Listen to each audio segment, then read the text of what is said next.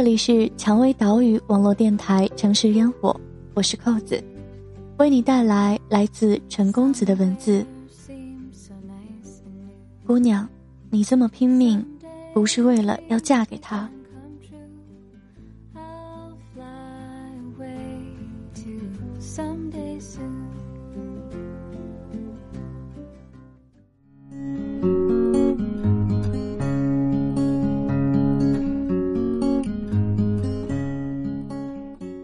上班的时候，手机忽然跳出一个微信群消息提醒：“嘿，姐妹们，我结婚了！”映入眼帘的是娇娇和一个帅哥举着大红本脸贴脸的自拍照，这下群里一下炸开了锅。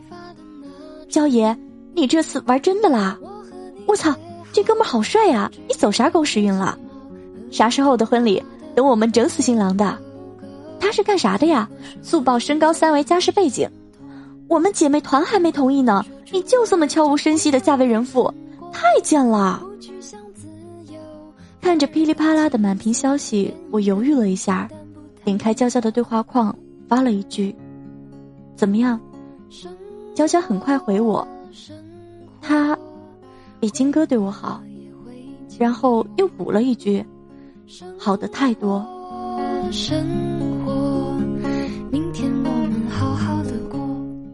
娇娇跟青哥谈恋爱的时候，我们还刚上大二。娇娇是我们宿舍最爷们儿的姑娘，除了身兼宿舍长、生活部部长、学生会副主席之外，还报了各姐妹宿舍的电脑修理工、下水道通水工、爬窗取钥匙员等等。凡是有姐妹说：“呀，这怎么弄啊？”只要在她视线范围内，她都会跳出来吼一句：“放着我来。”于是，娇娇成了我们宿舍及姐妹心中的大神。但是，娇娇有一个弱点，就是金哥。娇娇追金哥的过程，在当年闹得沸沸扬扬。原本金哥是八竿子打不着关系的环境工程系，而我们是隔了十万八千里的外语系，连公开课都没有交集。而娇娇虽然经常对着男生花痴。但我们总觉得他只是喜欢嚷嚷，真要谈恋爱还是不可能，因为说实话，我们都觉得他压根儿不需要什么男朋友，得找个女朋友才对。而且我们也无法想象娇娇变成小女人会是什么样子。但据娇娇说，她很早就对金哥动了心。娇娇的第一次春心荡漾，是因为一瓶养乐多。那天是校运会，娇娇参加了女子四千米长跑，十圈，跑到第八圈的时候，娇娇开始加速反超，在刚好反超原本第三名的女生时，这女生拽了她一把，差点把她拉倒。娇娇最后拿了第三，那女生第二。体育部的同学在终点拿着矿泉水瓶迎着娇娇。娇娇坐在地上低头喘气时，旁边不知谁递了一瓶养乐多。娇娇一仰头灌完了养乐多，才发现前面站着的清秀男生压根儿就不认识。他低头看了眼养乐多，才觉得莫名其妙：谁会带这种东西来运动会呀？而且，这又是谁呀？娇娇正疑惑时，第二名女生那边有个人冲这边喊：“金哥。”走了。清秀男对娇娇笑了一下，走向第二名那堆人群中，然后上了环境系的观众台。我靠！娇娇默念了句，心里却开始荡漾了起来。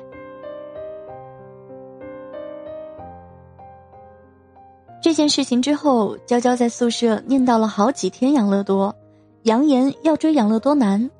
我们谁也没把他当回事儿。以他的性格，每个星期换着可乐男、雪碧男、奶茶男都不足为奇。没想到不久之后，娇娇真的再次碰见了金哥，还是因为一瓶养乐多。那天在图书馆，娇娇在一楼的自动咖啡机买咖啡时，发现旁边的小桌子上放了一瓶养乐多。娇娇环顾四周，发现没人，便走过去拿起瓶子端详一番。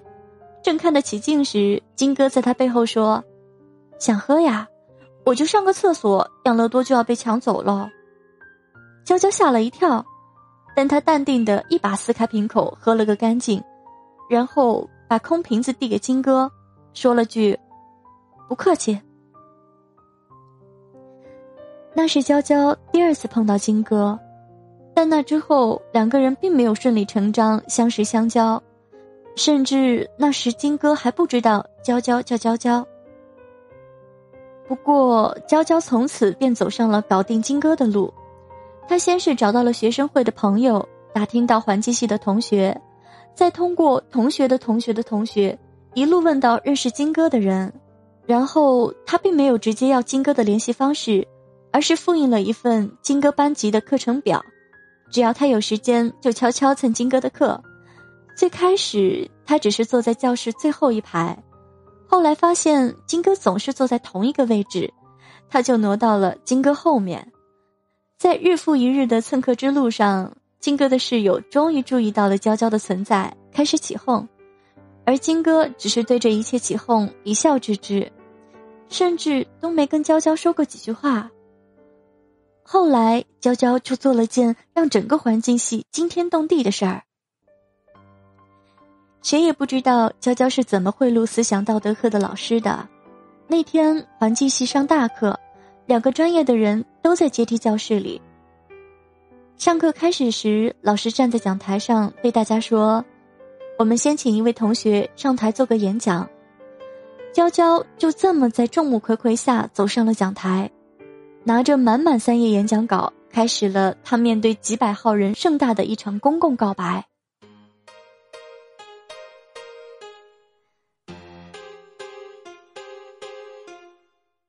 今天是我十八周岁的生日，我是外语系某级某班的学生，我叫娇娇。今天我站在这里，是为了一个男生。从我第一次见到他起，我想我就开始喜欢他了。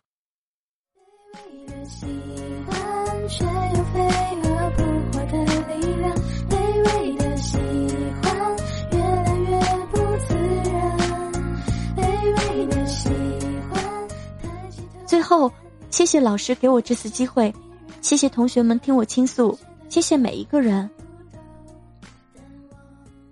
演讲完毕，全场爆发出震天动地的掌声。娇娇走回教室最后一排坐下，心里万分激动。没过多久，前排传来纸条，娇娇打开来看，上面写着：“那么，我们就在一起吧，金。”后面加了个笑脸。从此，娇娇就开始了史上最长的一场恋爱。对了，那次演讲中，娇娇没有提及金哥的名字。她说：“道德绑架是很可耻的。”娇娇和金哥的恋爱，在这种全系瞩目的情况下谈得风生水起。也或许是娇娇从没在我面前表露过不开心的一面。总之，在我们印象中，他们算是天造地设的一对。娇娇开朗大方，金哥安静沉稳，似乎两个人从不吵架，彼此有独立的空间，每周定期见面约会，一切都十分平和。金哥第一次提分手的时候，是娇娇考研失败的时候，金哥决定回南方老家，他希望娇娇跟他一起去。娇娇在考虑了很久之后，决定考去那座城市读研究生，好跟金哥在一起。但是，娇娇差了五分。金哥一个人回了家乡沿海城市，也跟娇娇提了分手。金哥走的那天，是我和娇娇去机场送的。金哥进安检之前，我们相拥告别，娇娇递给他一封信。然后拉着我头也不回的走了。我问他：“你打算怎么办？”娇娇看着我说：“再考一年。”我又问：“你心里写了啥？”娇娇说：“就俩字儿，等我。”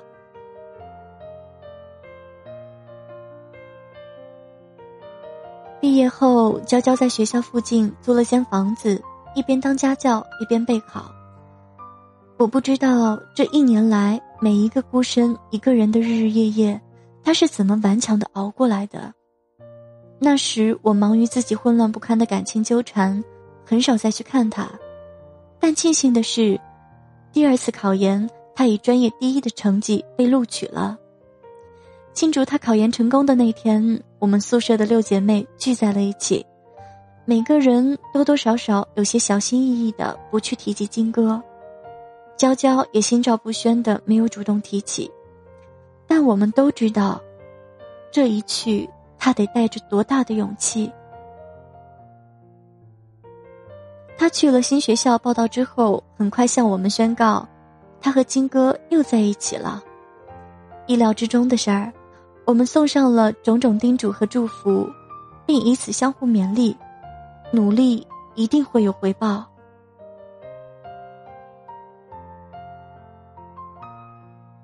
金哥第二次提分手的时候，是娇娇研究生即将毕业的时候。那时候我们才知道，金哥原来是个官二代兼富二代，家庭背景在当地实力雄厚，母亲是商人。金哥带娇娇回家的时候，父母并没有表态，也算客气的以礼相待。后来听娇娇说，金哥的父母私底下只对金哥说了四个字。绝对不行。娇娇对一切心知肚明。娇娇是外地小县城的，父母是再普通不过的工薪阶层，还有一个弟弟和一个妹妹在读书。他跟我说：“我不怕任何人瞧不起我，瞧不起我的家庭。我只怕金哥瞧不起我。”但是让娇娇心寒的事情还是发生了。金哥没有瞧不起他，但金哥完完全全在家里没有任何发言权和决定权。那时，金哥每次偷偷跑来找娇娇约会，都要掐着时间点赶紧回家。有一次，娇娇终于忍不住开口问他：“你能说服你父母吗？”金哥犹豫了一下，点头说：“好。”那天晚上。金哥在短信里跟娇娇说：“对不起，还是分手吧。”娇娇再没有主动找过金哥。毕业的时候，他拼命学习，准备了半年，在没有任何关系的情况下考进了银行。与此同时，他还修了经济管理的双学位。金哥断断续续联系了他很多次，每次见面他都去，每条短信他都回。他跟我们说，这么多年，金哥是舍不得他的。但是很多事情真的身不由己。或许因为我只是普通家庭出身的身外人，父母从小也格外尊重我，所以我很难理解，在现实生活中究竟是怎样的强势，才会压迫子女连爱情都不能自由选择。又或许。我可以理解金哥父母的决定，但是我很难理解金哥，是他爱的本就不够，才不愿意与父母抗争；是他爱的足够，难以违背孝顺的名义，还是退一万步来讲，他也认同这种门当户对在婚姻中的重要性。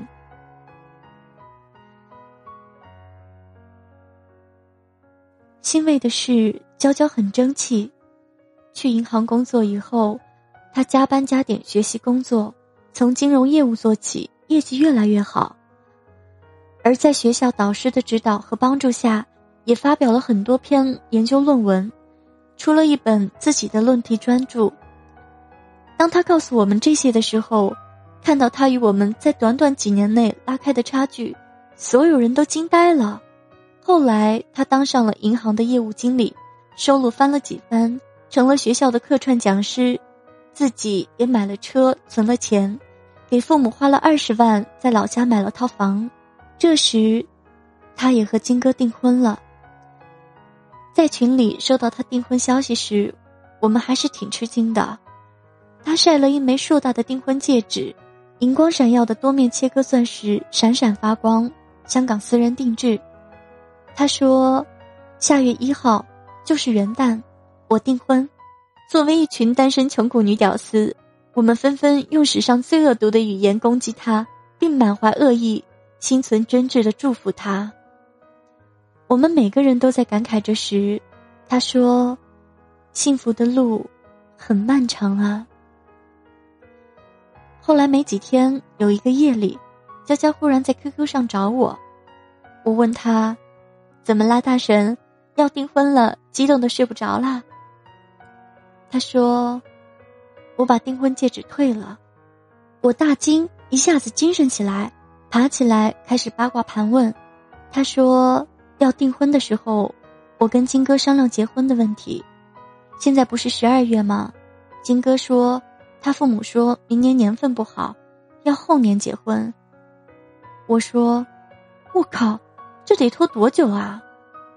他说：我跟金哥说，先领证也行，我不在意形式，但他父母也不同意。”说婚礼后再领证。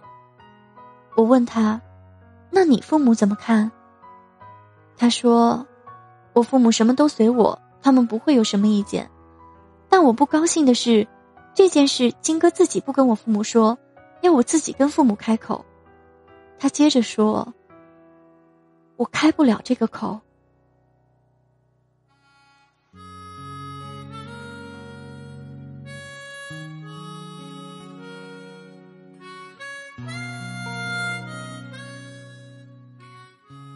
我和娇娇聊了很久，很多细节已经随着时间淡去，不再清晰。但我知道，他绝对不是因为结婚日期推后这种事情才草率做的决定。我记得他对我说的最后一段话：“我从来没有奢求期望过他会给我什么好的生活，我只是拼了命的想跟他在一起。我靠自己的努力去做我想做的事情。”等真的做到了这一切，终于等来了金哥的求婚，我忽然发现，我已经不再想要这个结果了。我原以为他递上结婚戒指那一刻，我会喜极而泣，可回过头来看看，我已经不需要再向谁证明什么了。他好像从来都没有理解过我，这么多年，金哥还是没有变。可我变了。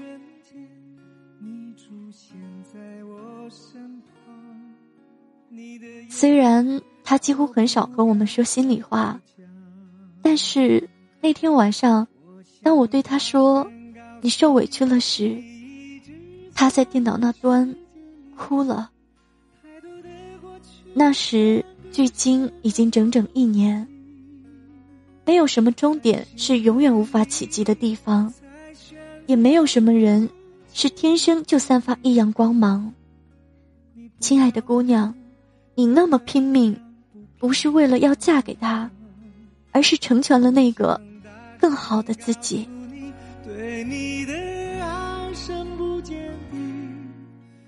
节目到这里就结束了。我们都曾那么努力的爱过一个人，想让自己变得足够优秀，爱到最后。回过头才发现，一路走来，自己有多孤独。我是爱哭鬼，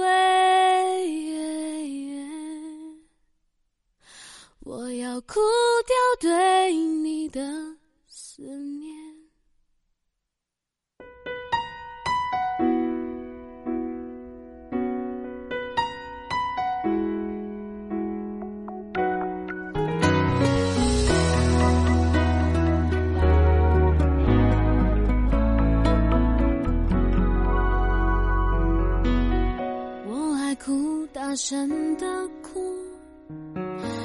在身边，我敢放肆的哭。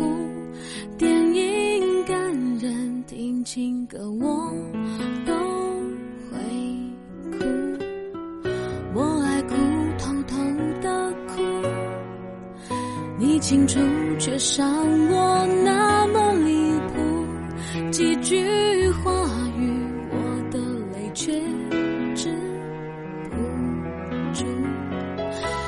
说分手时候，仿佛早就想清楚，留我一个躲在角落，来不及哭，只能傻住。我是爱哭鬼。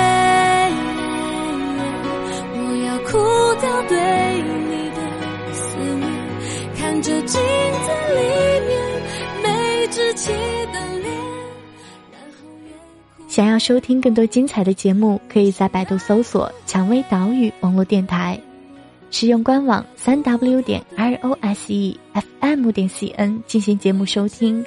关注我的个人主页，给我留言。如果你想了解电台最新节目预告和电台近期活动，也可以在新浪微博搜索“蔷薇岛屿网络电台”，搜索 “nj 扣子”可以找到我，或加我们的微信 “fm 杠 rose”。如果想要咨询应聘相关的问题及推荐文章，可加入我们的官方 QQ：二四四二七六零六二二，或者是招募群：幺四六幺七五九零七。我不哭，我不敢哭，哭只会让视线变得模糊，视线